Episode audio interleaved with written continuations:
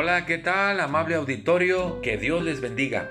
Estamos meditando en el libro de Josué, en el capítulo número 7. Josué y el pueblo de Israel estaban ya conquistando la tierra de Canaán, iban pueblo por pueblo y lugar por lugar, porque Dios se los había dado. Pero en esa instrucción de conquistar, Dios les había dicho, no tomen nada que se encuentren aunque sea de valor. Ustedes tienen que destruirlo todo, no tomen nada.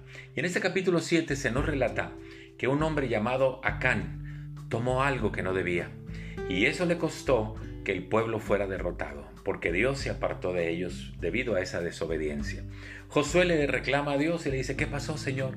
Tú nos dijiste que nos habías dado esta tierra y ahora fuimos derrotados.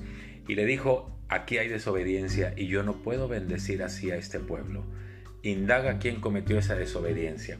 Indagando Josué llega con un hombre llamado Acán, y dice el versículo 20, y Acán respondió a Josué diciendo, verdaderamente yo he pecado contra Dios, contra el Dios de Israel, y así he hecho.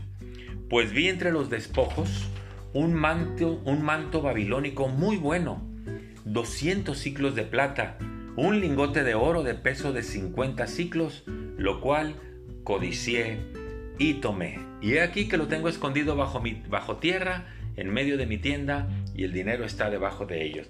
Este hombre codició algo que Dios le había dicho, no lo tomes. Y eso le costó que el pueblo fuera derrotado. Usted puede leer el final de este capítulo, o puede leerlo todo, perdón, para que se entere qué fue lo que sucedió. Yo quiero comentar sobre la codicia.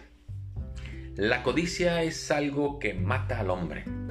La codicia es una forma de decirle a Dios, no estoy contento con lo que tengo.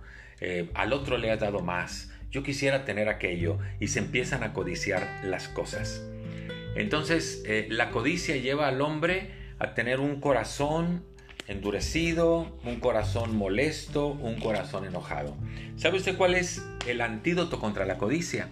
El antídoto contra la codicia se llama contentamiento. El contentamiento es estar agradecido con Dios por lo que tenemos y no por lo que no tenemos.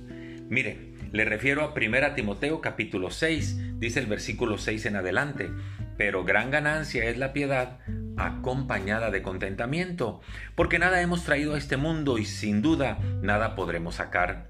Así que teniendo sustento y abrigo, estemos contentos con esto, porque los que quieren enriquecerse caen en tentación y lazo y en muchas codicias necias y dañinas que hunden a los hombres en destrucción y en perdición. Cuando usted se vea tentado por la codicia, agradezcale a Dios por la que ya le dio, por lo que ya le ha dado y entonces aprenda a tener contentamiento. Muchas gracias, que Dios le bendiga, hasta pronto.